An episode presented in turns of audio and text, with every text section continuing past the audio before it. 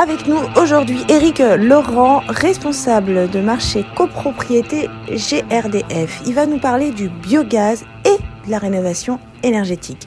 Bonne écoute le biogaz ou le biométhane, c'est un gaz qui est produit en France. Il est issu de la fermentation des déchets agricoles. Donc on met euh, des déchets agricoles et également des déchets euh, de cantine par exemple dans des méthaniseurs. Et dans ce méthaniseur, il se fait une, fermentation cette fermentation va, produire deux choses. Déjà, premièrement, le biométhane qu'on va pouvoir injecter dans le réseau de gaz géré par GRDF. Le gaz va permettre d'alimenter euh, les chaudières, euh, les plaques de cuisson euh, de la même manière que le, que le gaz naturel, qui est un gaz fossile. Ça, c'est une première chose super importante parce que ce, gaz vert, il émet 80% de carbone, de CO2, d'émissions de CO2 en moins que le gaz naturel. Donc, c'est, on est en plein dans la transition énergétique en réduisant les émissions de carbone liées au gaz. Et le deuxième produit qui des méthaniseurs, c'est ce qu'on appelle les digestats, c'est une matière un peu plus liquide qui, qui, qui reste en, euh, dans, à, la fin de, à la fin du processus de fermentation et qui est utilisé par les agriculteurs pour mettre dans les champs, pour fertiliser les champs à la place d'engrais euh, minéraux, carbonés. Euh, voilà. Donc c'est les, les, agriculteurs français.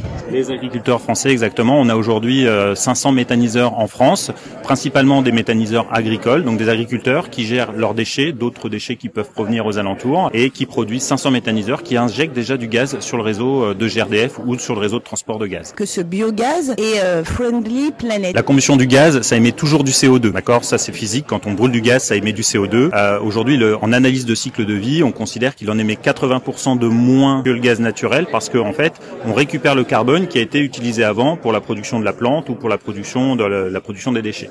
On pense même qu'on va émettre encore moins de CO2 parce qu'il y a un certain nombre d'avantages qui sont euh, qui sont pas pris en compte dans ce dans ce bilan carbone. Je parlais euh, de la réduction des fertilisants dans les champs. Aujourd'hui, se dire qu'un agriculteur met moins de fertilisants dans ses champs, et ben ça réduit encore euh, les émissions de CO2. Donc on a vraiment un gaz qui est qui est bon pour la planète, qui est bon pour les agriculteurs et qui ne nécessite pas de très gros projets financiers de restructuration du réseau de gaz puisqu'on peut injecter directement ce, ce, gaz dans les réseaux euh, dans les réseaux. Alors petite question par rapport à la rénovation énergétique. Comment le biogaz va s'insérer ou s'insère déjà euh, dans la rénovation énergétique? Et pour aller encore un, un peu plus loin, comment sur le côté pratico-pratique, comment il rentre chez les Français ce biogaz? Comme je disais, il est injecté dans le réseau donc il va être, il va être mélangé au gaz naturel. Donc la, la vocation, c'est d'en avoir de plus en plus. Aujourd'hui, je disais qu'il y a 500 méthaniseurs, c'est 2%. Donc aujourd'hui, ça paraît pas beaucoup, mais c'est 20% en 2030. Donc 20% du gaz qui sera dans les réseaux en 2030 sera, il sera à 80% décarboné par rapport, euh, par rapport au, au, au, gaz naturel. Après, ce qui est important dans la transition écologique, c'est de l'associer à des matériels performants. On voit que la rénovation énergétique, c'est un tout. Il faut, il faut isoler les bâtiments, il faut les ventiler et il faut avoir des systèmes performants. Et pour ça, on a aujourd'hui, en copropriété ou, ou dans le logement du manière générale, des solutions techniques qui sont performantes.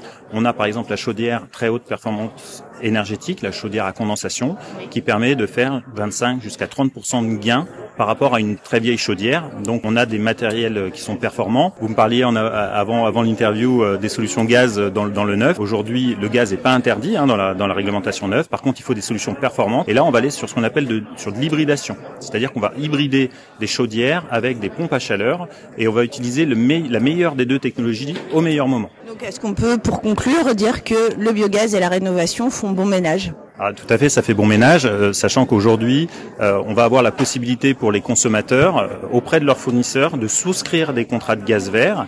Alors, c'est ce qu'on appelle des contrats avec garantie d'origine, c'est-à-dire vous avez la, certitude, lorsque vous quand, vous achetez des garanties d'origine, du gaz vert auprès de vos fournisseurs, que quand vous achetez un mégawattheure de, de gaz vert, eh bien, il y a un producteur quelque part qui a injecté ce gaz vert dans le réseau. Donc, vous pouvez d'ores et déjà être un petit peu en avance et vous assurer que votre consommation de gaz, elle est verte. C'est ce qu'on appelle les garanties Merci beaucoup. Merci.